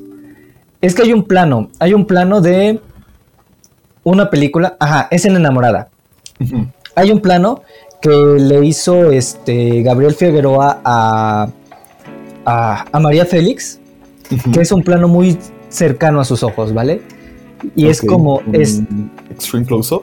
es un extreme close-up, pero donde los ojos de María Félix, o sea, los ojos de María Félix eran los ojos Sí, de María Los Félix. ojos de María Félix. Y a mí algo que me gusta muchísimo en, en una chica son los ojos. Los ojos me dejan ah, temblando. Más porque esa, esa partecita que son los ojos es la, la llave del alma y no recuerdo qué son Exacto, eso decir. Ajá. Como diría cierta frase, los ojos son la puerta al alma. Bueno, más o menos parecida, ¿no? Ajá, algo parecido, una cosita Ajá. así. Entonces Gabriel Figueroa le di, bueno, el Inde le dijo a Gabriel Figueroa que fotografiara los ojos de, de María Félix. Y es un plano que toda la película, no es que yo sea muy fan de la película.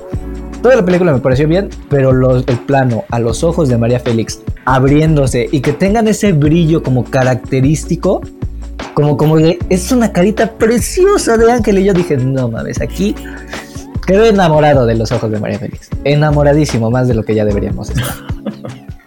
Porque María Félix era una gran actriz, era una gran actriz.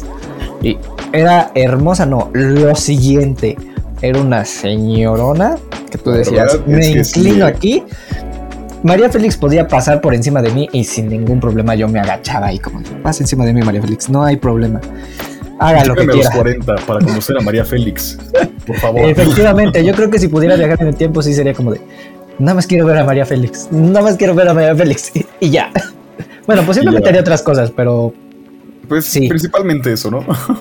pero principalmente María Félix. Eh, bueno, el punto es que Gabriel Figueroa tiene ese plano muy característico que a mí me, me gusta mucho. Me gustaría que Poblano lo pusiera en la edición, pero seguramente no lo va a poner. Tal vez Entonces- sí, pero en Spotify no van a ver nada.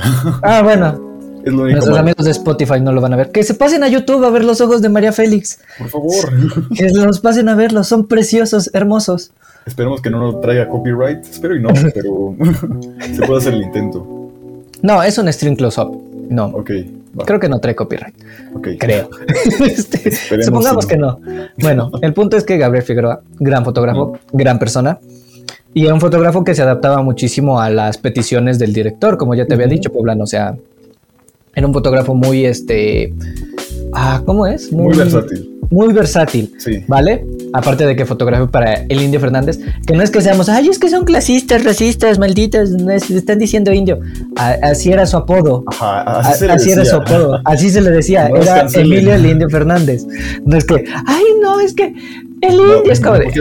No. ay, así, así se le decía. Ah, ese era su apodo, ¿vale? Ese era su apodo. Que era un macho pecho peludo que era misógino, machista, eso ya es aparte, pero su apodo era Emilio El Indio el Indio Fernández. ¿Ok? Bueno.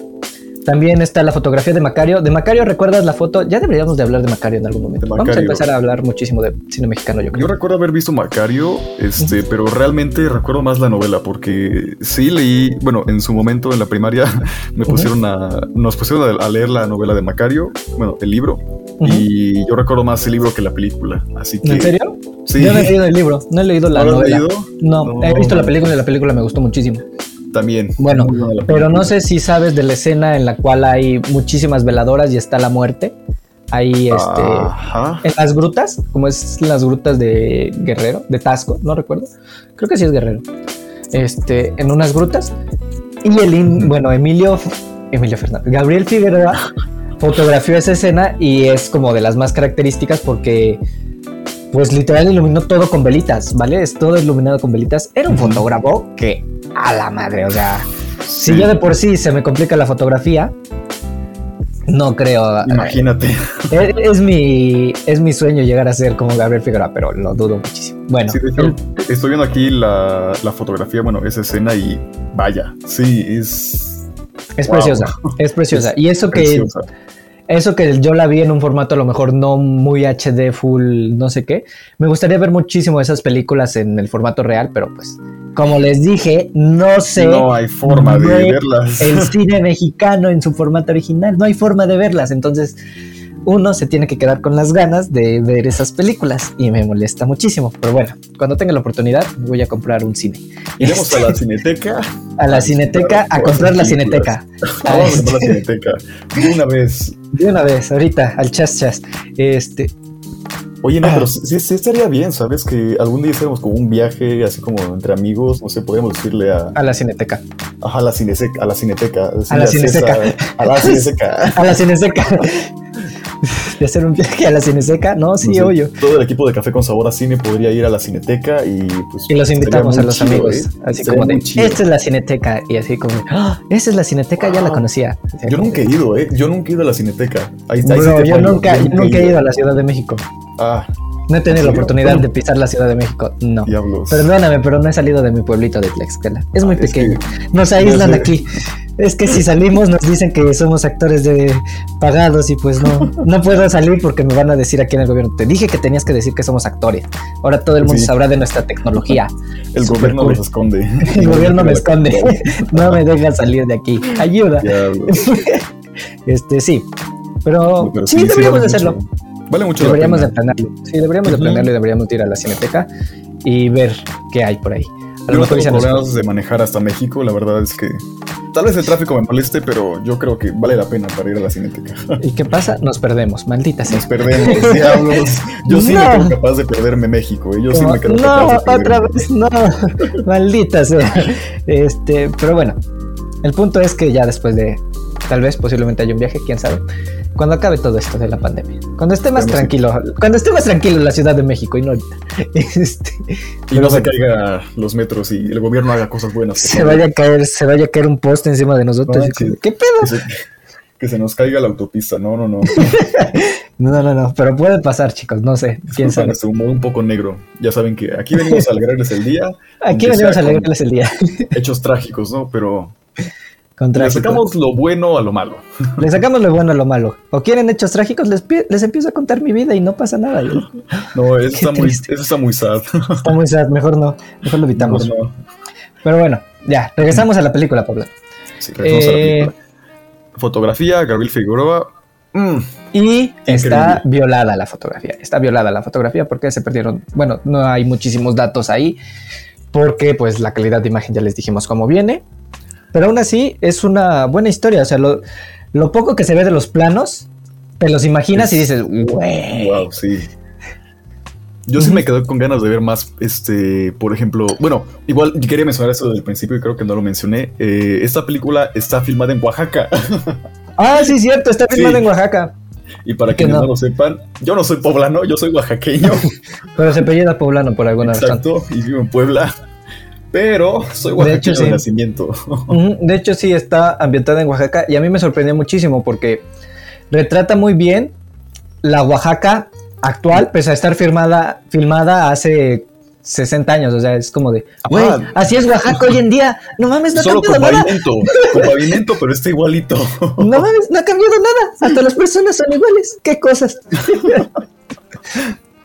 No, ma, pero No, es que pero sí, este, de hecho la película está basada en una tradición oaxaqueña que no sé si se haga en otras partes del país, pero ¿Qué es lo de los, este, ah, las mayordomías. Sí. las mayordomías? Sí se hace. O sea, yo sé, ¿Sí se hace? al menos del pueblito de donde es originaria mi mamá, sí de Mm. repente me llegaba a contar que no, es que allá el mayordomo es esta persona. Y yo, ah.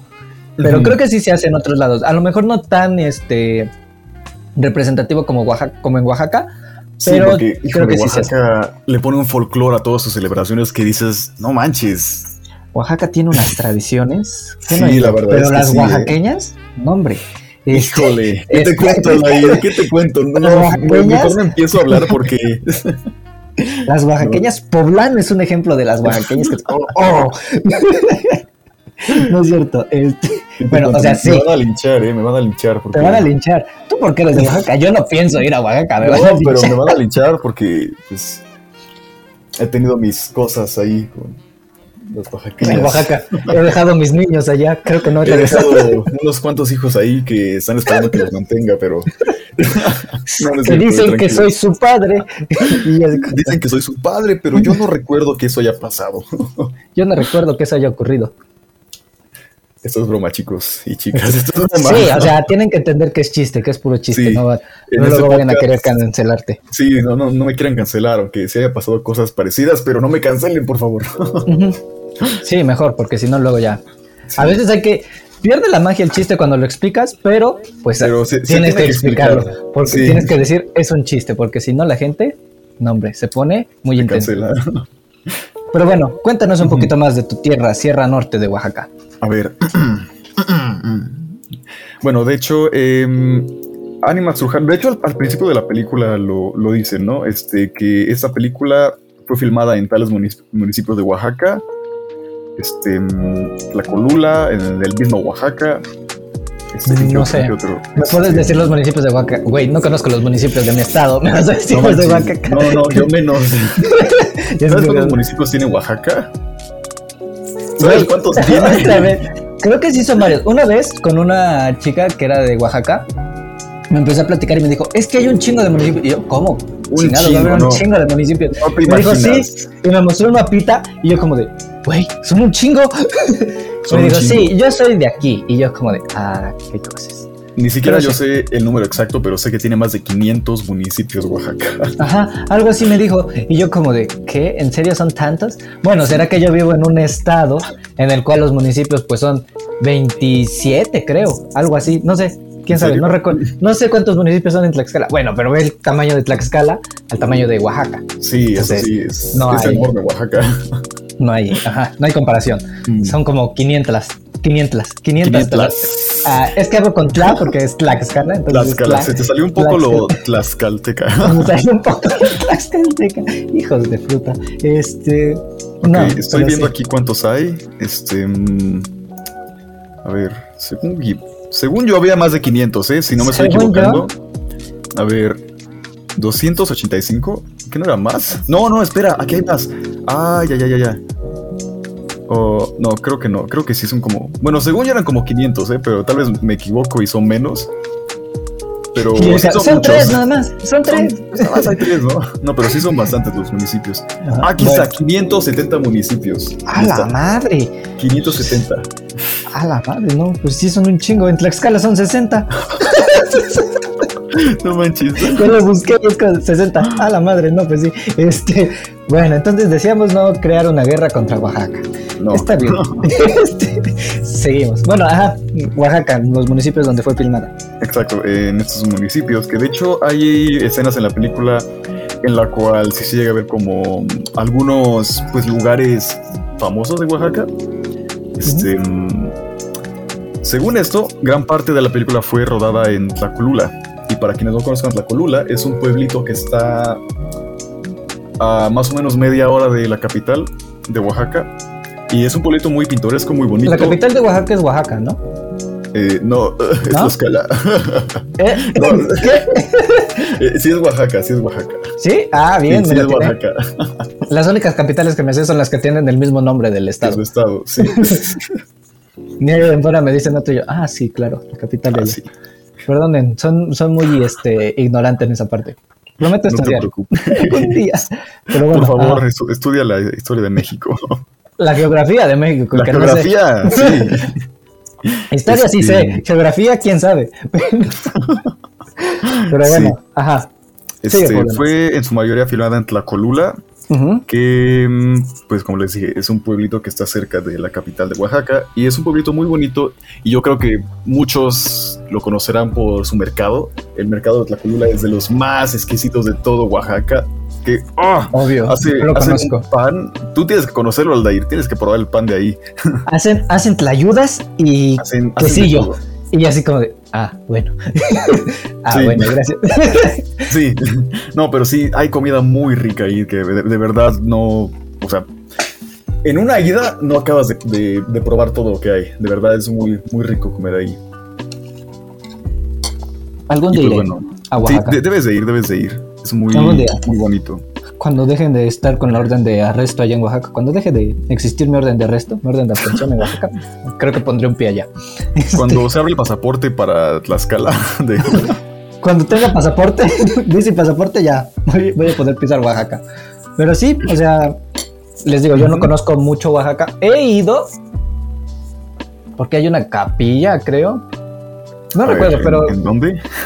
Ay, no recuerdo, güey, pero hay una virgen que. La Virgen de Santo Domingo de las Tecualcuachas, no sé. Ah, No sé cómo se llama, no sé cómo se llama la Virgen, No pero sí suena, recuerdo. ¿eh? Ah, o sea, sí recuerdo haber ido. Ah, pero que te hablo, hace más de. Hace más de 15 años con mi familia. Híjole, no, pues sí, no, no Entonces- acordar. No me acuerdo de nada. O sea, sí, nada más recuerdo que sí fuimos como una iglesia y que hay una virgencita. A lo mejor yo estoy confundiendo el estado, pero había una virgencita y pues ya, regresamos. Y es como. "Mm, ok. Este.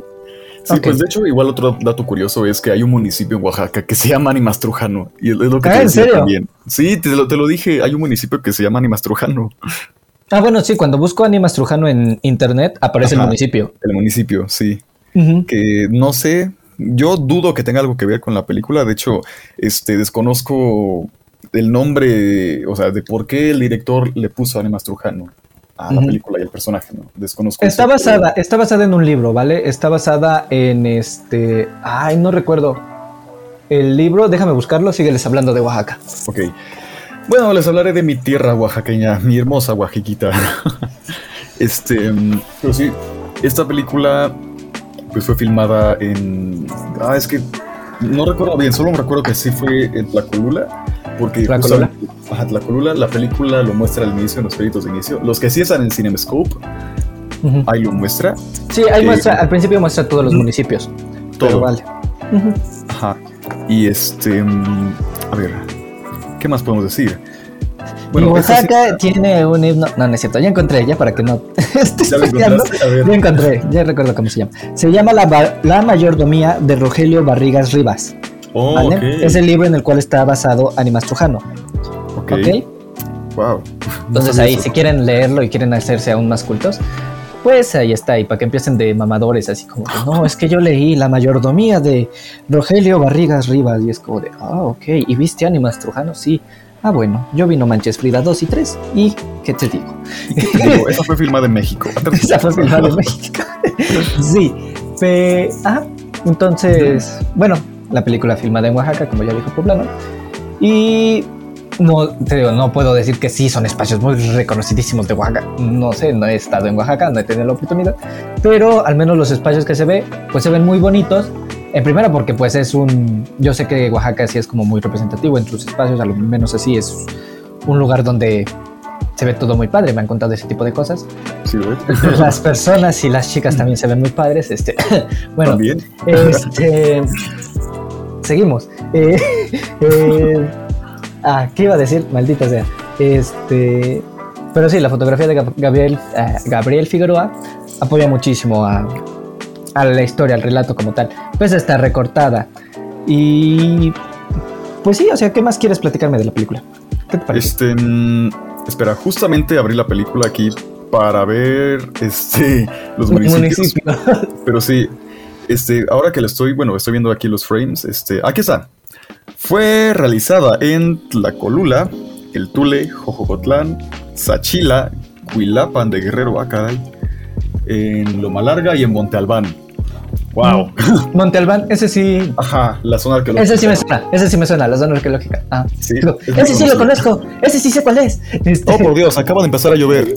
oh, maldito sea, te vas a Oh, morir. diablos. Um, este, bueno, mientras sí, Poblano, bueno, eh, mientras Poblano checa se está inundando su casa de Poblano. espera, espera, espera, voy a poner pausa porque la ropa.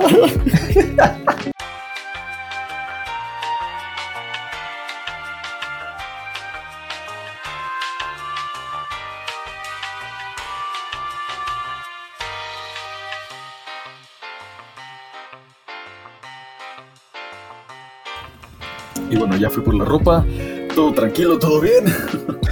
Para que vean la calidad de producción que manejamos en este podcast, de repente, no sé, nos hablan, nos dicen, va, vete por esto, vete por lo otro. Empieza a llover y justo cuando bajas y quitas la ropa deja de llover y es como de... Bueno, no el clima. Es lluvia espantapendejos, le dicen en mi pueblo, pero bueno, está bien. Sí me espantó. y sí la espantó, y sí es pendejo, entonces ahí está. También. bueno, ¿qué decíamos? Ya ni me acuerdo en qué nos quedamos. Este, Nos Este, quedamos en la fotografía, en los municipios. ah, en los municipios, que bueno, ahí, sí. son muy emblemáticos de la parte de Oaxaca. Monte Albán, decías, ¿no? Monte Sí, Albán. Monte Albán, la zona arqueológica, que está pues dentro que es donde se ciudad. desarrolla el final de la película. Según yo, es el final de la película, se desarrolla en Monte Albán. Pero bueno, ya les dijimos algunos datos curiosos, como cositas muy representativas de la película. Vamos a darles ya nada más nuestras opiniones en generales, si nos gustó, que nos gustó, que, que está ahí. A ver, empecemos por ti, Poblano.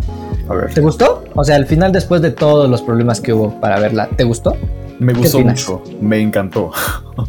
Este, me encantó la fotografía, este, como lo, lo que estamos diciendo de este fotógrafo, se me fue el nombre otra vez, Gabriel Figueroa. Gabriel Figueroa. Figueroa, este, mm, vaya, realmente yo no he visto muchas películas de esa época, he visto algunas y por lo general se me hace muy aburrida la fotografía porque em, en algunas por lo general solo es la foto fija, este, que digo, no tiene nada de malo la foto fija, pero por lo general es foto fija, este, planos abiertos y alguno que otro close-up y puros paneos y ya, ¿no? Es como... Una fotografía muy básica, por así Ajá, muy decirlo. básica. Muy de este de estudiante de cine. Exacto. Nada más montar tu tripié y grabar una rata muerta en la calle. Y ya, es muy fotografía Arte. básica de, de estudiante de cine. Pero sí, este. Sí. No, o sea, yo te recomiendo que sí veas muchísimas películas de. No solo de Gabriel Figueroa, de como ya los dijimos, dijimos varios directores como Emilio El Indio Fernández, ahorita Ismael Ro- Rodríguez, También. por ejemplo, igual está Fernando de Fuentes de esa época, es que es como quien inició, y Luis Buñuel, que igual entra por ahí en la época de oro del cine mexicano. Bueno, conforme más te vayas adentrando, más directores vas a ir más, más conociendo. vas conociendo, ¿no? También. Ajá. Y pues en este canal vamos a hablar también, vamos a dejar tal vez por establecido de seguir hablando de más cine mexicano, porque si Hay queremos mucho, que, ajá, si queremos que que se tenemos que consuma, tenemos que hablar de él. Entonces, sí. Y bueno, Eh, igual eh. antes de que terminemos, eh, quería mencionar algunas de las películas que se estrenaron el año pasado y que fueron muy relevantes, que no sé si tú ya hayas escuchado hablar de alguna de estas, las voy a pasar a mencionar. A ver, tú dime, A yo ver. te digo si las escuché mencionar en el cine de mi pueblito. A ver, a ver, creo que esta sí fue muy sonada, ya no estoy aquí. Ya no estoy aquí. Sí, es la Ah. de los, este, bueno, la que estuvo nominada al Oscar. Sí, sí sé cuál es. La que estuvo nominada al Oscar, sí. Este, No, también... pero- otra- no, perdón, perdón. No estuvo nominada al Oscar. Olvídenlo, no estuvo nominada al Oscar. Fue Sí, ¿no? candidata, no, fue candidata a los Ah. Oscar, pero no pasó. No pasó. Ah, diablos. Bueno, Ujú. se Sí, intentó. qué pendejo yo. No. Se intentó, pero no. Este, también, e- este es un documental que es muy bueno y que yo creo que si hablamos de retratar la realidad de México, está muy cañón y sí A es ver. muy bueno. Este, las tres muertes de Maricel Escobedo. No lo he visto, pero sí he escuchado de él. Sí, está. Está en híjole, Netflix. Híjole, Sí. está en Netflix es muy bueno. Que Ese sí también, es muy o sea, aquí documental, muchos van, ay, es que el documental no es cine. No, el documental sí es cine. Sí, y vamos a hablar a lo mejor en algún momento de alguna película documental, Porque igual vamos a tener que hablar de todo. Se va a hablar de todo, apenas vamos empezando. Pero bueno. Estamos empezando este podcast es de cine. Vamos a, vamos a introducirlos a un, al mundo, a este increíble mundo del cine. Este increíble y bonito mundo del cine. Sí, sí, sí. Exacto. Pero sí, este, si no la has visto, vela. Re- realmente sí te la recomiendo mucho. Es muy buena. Sí, sí la quiero ver. Ujú. A ver, otra. Tenemos antes del olvido, esta no. Esa no la he visto, esa no, Tampoco. no me suena. Pero es, según esto, es de las más relevantes que hubo el año pasado. Mm, A ver, me sale también. Parece documental.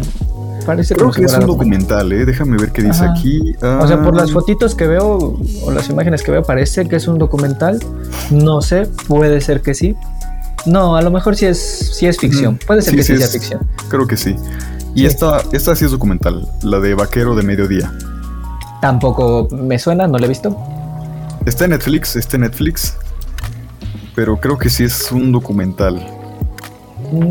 Sí, documental, me parece que es documental. Sí, es documental. documental.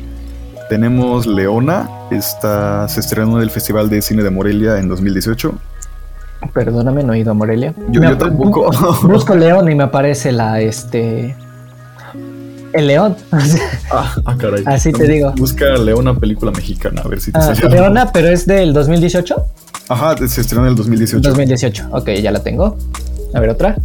Pero se estrenó en salas de cine en 2020, creo. Bueno, según Es, eso. es que es lo que tienes que ver. O sea, Ujú. puede ser que se haya hecho la película. Es como, por ejemplo, ahorita está muy sonada. No sé, algunos. Los que me siguen en Twitter sabrán que soy muy fiel seguidor de El Tío Robert, que es un Ujú. comediante mexicano, también creador de. No creador, pero colaborador en el podcast de La Hora Feliz. Y también tiene su canal en YouTube. Si quieren buscarlo, ahí está. Es un buen comediante, a mí se me hace. Sacó también es cineasta y salió recientemente su película en autocinemas. Este. Ah, no manches. Ok, está bien. La película se llama Ok, está bien. ok, está bien. Así. Ajá, ok, está bien. Así. Y es muy cagada la forma, o sea, es muy cagada la forma en la cual llega al nombre de la película, porque lo explica en algún podcast, creo, de cómo eligió el nombre de la película. Está muy cagado, pero bueno, ahí lo verán. Este, ok, está bien. Y supuestamente hasta donde yo le entiendo, la película ya tenía varios años de haber sido filmada, pero hasta el momento pudo haber sido estrenada. El plan era que fuera estrenada en cine, pero la tuvieron que estrenar en este en autocinema debido a la pandemia. Entonces, si en algún momento la llegan a ver en su estado, creo que estuvo en Puebla, no recuerdo ahorita dónde van a estar. Desconozco, pero si la llegan a ver- mucho que no la cartelera. Es, no la he visto, pero de las críticas que he visto, las reseñas, me quedé con ganas de verla. Estuvo en Puebla, eh, en autocinemas nada más. Es una, la, cataloga como una de las mejores comedias hasta cierto punto que ha dado México en estos últimos años. Que es muy raro que las comedias no se dan, se dan las comedias románticas. Ajá, Son la- chistes las, muy- las que siempre tenemos ahí en Ajá, son chistes muy de pastelazo y cositas así, pero comedia, comedia como tal, este, No hay. no, no hay. No hay. Entonces, esta es una película de comedia. Y a ver, yo también conozco de películas mexicanas, pendejo. Ah. Este, no, no, no me vas a venir aquí a pantallar con tus cosas. Este, pero bueno, así pasa la materia. sí pasamos la materia. Pero bueno, lo mencionable aquí era que este era eso. O sea que la película la grabó, creo que la grabó en 2018. No recuerdo muy bien, pero Ujú. la grabó ya hace varios años y pues apenas pudo haberla Apenas ¿no? estrenarlo, que es el caso que me dices de Leona, película Ajá. que aquí me parece grabada en 2018, pero Se- que se- apenas es estrenada. Entonces, así les pasa a muchísimas producciones mexicanas. Pues allí estar grabadas no tienen lugar de exhibición, lo cual es pues Muy es malo, porque ¿de qué te sirve? ¿De qué te sirve tener la película ahí guardada si no la puedes ver? Ah, si no la o sea, puedes si nadie la ¿no? puede ver. Ajá, es como de... Es el problema. Es el problema del cine mexicano. Exactamente. Entonces, a ver, Eh, otra, después de la... A ver, eh, tenemos este documental que se llama Familia de Medianoche. No sé si lo hayas oído. Familia de Medianoche, este, no. No, ok. Según esto es un documental que llegó a cines en enero del año pasado. Ah, sí, sí, sí, sí, sí. Ya, este. Ah, no recuerdo quién lo dijo. No sé si es en la clase de cine que ahorita estoy tomando cine documental. Ah, pero sí, sí sé cuál es este. Sí, no recordaba el título, pero sí sé cuál es. Es la de una familia que tiene solamente una. Una ambulancia. Tienen una ambulancia, entonces ellos se Oh. dedican a. Es una ambulancia particular, entonces se dedican a hacer eso por la noche. Por eso es familia de medianoche. Sí, sí, Wow. sí. Sonaba muy interesante. Creo que lo por ahí lo había notado, no recuerdo dónde, pero ahorita que me dices sí, ya, este, sí recuerdo. ¿Eh? A ver, siguiente. A ver, a ver. Tenemos El secreto del doctor Greenberg. El secreto del doctor Greenberg. ¿Sí? Secreto del doctor Greenberg. Este, no me aparece. ¿No? El secreto del doctor Greenberg. Ah, Película. Eh, ah, caray, aquí dice Ah, que caray, inventaron. sí. Pues aquí O sea, me dice- aparece. Ujú. Bueno, me parece. Bueno, ahí está el secreto del doctor Greenberg. No, no había escuchado de ella, pero ¿de qué va? A ver, según esto, am, mm, mm, mm, relata la historia de eh, la misteriosa y repentina desaparición de un científico mexicano, Jacobo Greenberg, que fue un neurofisiólogo que iba de chamanes y científicos para buscar las posibilidades de la telepatía. Ok. Ah, pero es Y- ficción. Ajá, creo que es ficción. No, creo que sí. O sea, no sé si, si es que eso es algo que, inspirada igual- ajá, es algo que tenemos que recalcar. o- Es, es algo que igual tenemos es que recalcar, que el documental y el ficción de México, México hace muy buenos documentales. Creo que es de lo mejor que puede hacer México hasta cierto punto, De hecho, pero sí. las ficciones igual le salen muy bien. Entonces, de repente escuchas documentales que dices, ok, parece ficción, pero no, es real, es documental. Entonces, bueno, ustedes véanla, sea lo que sea, véanla. Creo que es, es- sí es documental, es documental acerca de este científico desaparecido en los años Mm. 40. Es un documental. Ok, Así que si pueden y la encuentran, pues ahí, pues vean. ahí véanla, véanla. Paguen A ver, a ver, esta otra se llama Tío Jim. Tío Jim Tío Jim con Y, Jim. con Y. Ajá. A ver. ujú. Ese es documental, me parece que es documental. Ajá, es documental. Se estrenó en Vimeo a inicios de 2020. Mm, Ve, Vaya. qué cosas. Y pues ya. ¿Qué, qué más tienes? ¿O tienes más? ajá, tenemos otras dos, otras dos sí ya. Ok, otras dos. Tenemos Mano de Obra del cineasta David Sonana. Ese me parece que es documental, ¿no? Ajá, también es documental. Es documental Creo. y este me parece que estuvo nominado, bueno, Ajá. no estuvo nominado, pero fue candidato a los Oscars de... ¿En serio? Ajá, fue una de las candidatas de las postuladas a los Oscars por parte de documental extranjero en este en México. No sé si Wow. no sé si es documental o es ficción, pero recuerdo que sí la escuché y fue este, nominada. O sea, no nominada, postulada para los Oscar. De hecho, también salió en el Festival de Cine de Morelia en el 2019. A ver, ahí está. Ujú. Y por último tenemos el baile de los 41. El baile de los 40, esa sí la, la ¿Esa quería sí? ver y sí escuché de ella. El baile. De hecho, para aquellos que no lo sepan, el baile de los 41, según la lista que va a estrenar Netflix, va a estrenar en Netflix, ¿vale? Va a estar en Netflix. No mejor. sé qué. Ajá, no sé qué día exactamente, pero va a estar en Netflix. Entonces, para aquellos que quieran ver el baile de los 41, va a estar en Netflix este mes, ¿vale? Este mes, no sé bien en qué fecha, en qué fechita, en qué ¿En fecha, Sí, pero, va a sí, estrenar en Netflix. Estén atentos, estén atentos. ¿eh? Estén atentos porque va a estar en Netflix. Entonces, esa sí es una película que sí quiero ver, que sí me llamó muchísimo la atención y sí dije, ok, esta la voy a ver. Y pues esas son las películas mexicanas del 2020. Ujú. Eh, vamos a, voy a dar créditos a esto porque tampoco es una lista que yo me haya creado de que investigué y todo. No, de hecho es una lista de la página Time Out.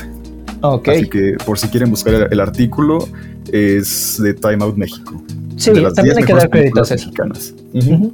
Ok, entonces está muy bien que ahí lo chequen, que a lo mejor los nombres que dijimos aquí las vean, si es que las encuentran.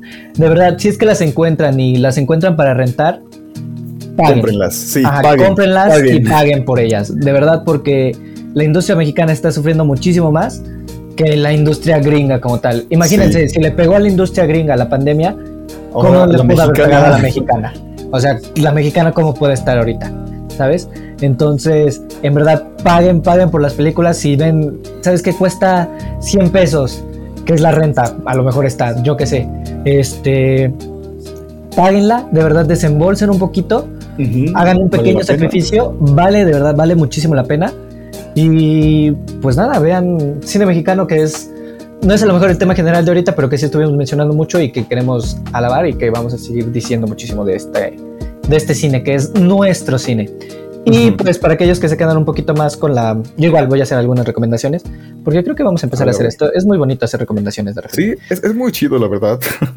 O sea, no recomendación como tal de películas. eh, voy a hacer recomendaciones a lo mejor de este de canales de YouTube, que a lo mejor ahí para aquellos que se quieran meter un poquito más a cine, pues les pueden ayudar, que son muy buenos canales. Por ejemplo, todo esto de lo que les hablé del 15% que va a estar aumentando y si quieren meterse un poquito más para decir, ok, o para ver si en verdad funcionaría esto de aumentar lo de las salas de cine en, este, en México. No son nuestros amigos, pero se dice comúnmente así. Nuestros amigos de Zoom F7 tienen un video que se explica, que se llama el cine coreano, cine coreano, el milagro del cine coreano, algo así. Ustedes buscan Zoom F7 en YouTube y son unos, o sea, es un gran equipo. A mí me gustan muchísimo sus videos. Ajá, se llama El milagro del cine, del cine coreano, las claves para entender una industria, ¿vale? Aquellos que son fans del cine coreano y ¿Por qué digo del cine coreano? Porque hasta cierto punto se desarrolla con lo que, o se enlaza con lo que puede estar viviendo México hoy en día en cuestión de su cine, ¿vale? Entonces, si quieren verlo, ahí está.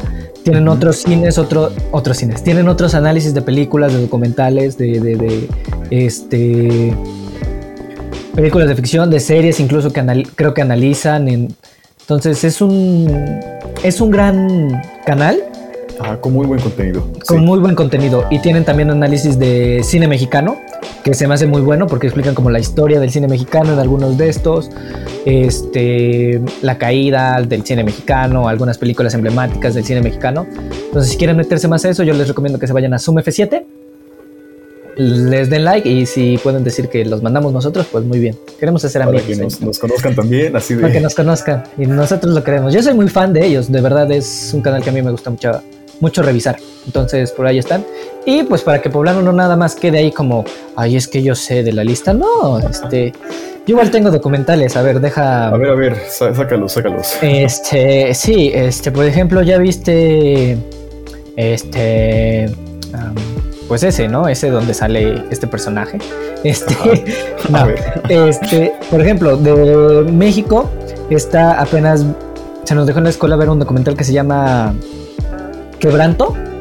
Es un documental Quebranto. Es un documental del Quebranto. 2013 y habla sobre una mujer transgénero. Sí, me parece que es transgé- transgénero. No sé, no reconozco muy bien la definición, pero es una mujer transgénero y habla ella Ah, ella en su niñez, pues, fue actor, ¿vale? Fue actor, este, participó en varias circos por ahí, en propagandas, posiblemente, ajá, en Circo de Carpas, Circo de Carpas. Y pues ahí está, es un documental mexicano, también muy bueno. Y otro que se llama Los Ladrones Viejos, ¿vale? Es también otro Sí, documental mexicano que, que he visto recientemente, ¿vale? Es un documental mexicano que habla, este habla de la, de los robos en los años, ah, no 60. recuerdo, 60. 60. Aquí me sale de los años 60. Ajá, so- habla un poquito de los robos de los años de 60 y cómo eran más. Es- es un robo no es bonito, pero hasta cierto punto eran más, más este, respetuosos, por así decirlo. Entonces, es un gran documental y pues ahí les dejo dos recomendaciones de si quieren para ver de documental. Entonces, Va, va, yo sí las voy a ver. ahí se las avientan, las ven y de verdad es muy, muy, muy buena. Y las referencias que dimos ahorita, como todas las referencias que hemos dado con anterioridad, en verdad véanlas, valen muchísimo la pena. Y vean cualquier tipo de películas. Es lo que siempre les decimos, cualquier tipo de películas. Todo está muy bien. Así es, vean todo tipo de cine. Digo, igual se vale ver esas películas como Cine La Regia, este, Nosotros los Sí, Nobles. igual ah, se vale, todo eso se sobre todo, o sea, igual se vale porque de esas películas igual aprendes, ¿vale? Se Entonces, aprende. Sí, sí, sí, sí, se aprende algo aunque no parezca, pero sí. O sea, se aprende en el sentido de que no te vas a llevar un mensaje a lo mejor así muy grande, pero tienes a lo mejor un poquito más de bagaje para poder ver otro tipo de películas, ¿vale? Entonces dices, ah, ok, es que esta película está a lo mejor un poquito más arriba de que esta de que le vi, porque porque en esta película plantean este tipo de problemáticas y en esta, bueno, ustedes sabrán, ha- hablen como mamadores. Sí, van a aprender a distinguir. Más Van a aprender a distinguir de sabores. Es como. Yo, a mí me gusta comprar muchísimo todo lo del cine como ir a comer. Con la- comida, ¿no? Con Sí. la comida. O sea, es como ir a comer. O sea, de repente puedes decir, ok, como cuando lo dije con César, ok, quiero aventarme una hamburguesa de McDonald's Ujú. que sé que no va a saber así a la gran gloria, ni va a ser lo mejor que haya comido, pero se me antoja una hamburguesa de McDonald's. Y a lo mejor Porque, después te sabe vas a... bien, es- Ah. Está pasable, es como. También se vale, ¿no? O a lo mejor una hamburguesa del carrito de hamburguesas de fuera de tu casa que tú, ok, está bien, posiblemente me haga daño y permanezca en cama por tres días por no poder pararme. Pero me la quiero comer y la disfruto. Ok, se vale y nadie te va a juzgar por eso. Pero ya después si quieres comer otras cosas, como a lo mejor una hamburguesa de otro restaurante o de un restaurante de corte de carnes, yo qué sé, pues igual se vale y te puedes dar esos lujitos porque el cine es para todos. Así Vale. es, hay de No todo. le y teman a los todos. subtítulos, no le teman a los subtítulos, no le teman al cine mexicano y no le teman a ver nada, de verdad. Es increíble las cosas que de repente te encuentras cuando te adentras más en el cine. Sí, y también, este, si tienen algu- algunas películas, pues, mexicanas, este, que sean sus favoritas o tienen al- alguna lista, igual, pues, en los comentarios eh, o, pues, por mensaje en Instagram o Twitter, nos pueden, pues, decir, ¿no? Ahora sí que, oye, em, bueno, oigan, este, está tal película que este, salió en tal año, que estuvo nominada tal, y, pues, está muy chida, ¿no? Y, Ajá, pues, o yo vi tal checar. película el otro día y me gustaría que, que se hablara de esta también. O sea, también aceptamos este. ¿Cómo se llama? Sugerencias. Nosotros ya tenemos un calendario programado, pero aún así somos bivalentes. Podemos cambiar de repente de un día para otro. Así es, y también pues esto de hacer recomendaciones como en cada, cada podcast, yo, yo creo que se va a volver habitual. Ajá, yo creo que sí lo vamos a hacer como habitual. A lo mejor de- no de cine mexicano, sino de películas que hayamos visto en la semana. O a lo mejor que de repente nos recordemos y digamos, ah, esta película está muy buena. Ajá, o que nos recomienden también, pues lo haremos, ¿no? Ujú, lo haremos y está muy padre. Queremos formar una bonita comunidad y los queremos mucho a todos. Así es. Así que pues yo creo que es todo por, por esta semana, ¿no, Aldair?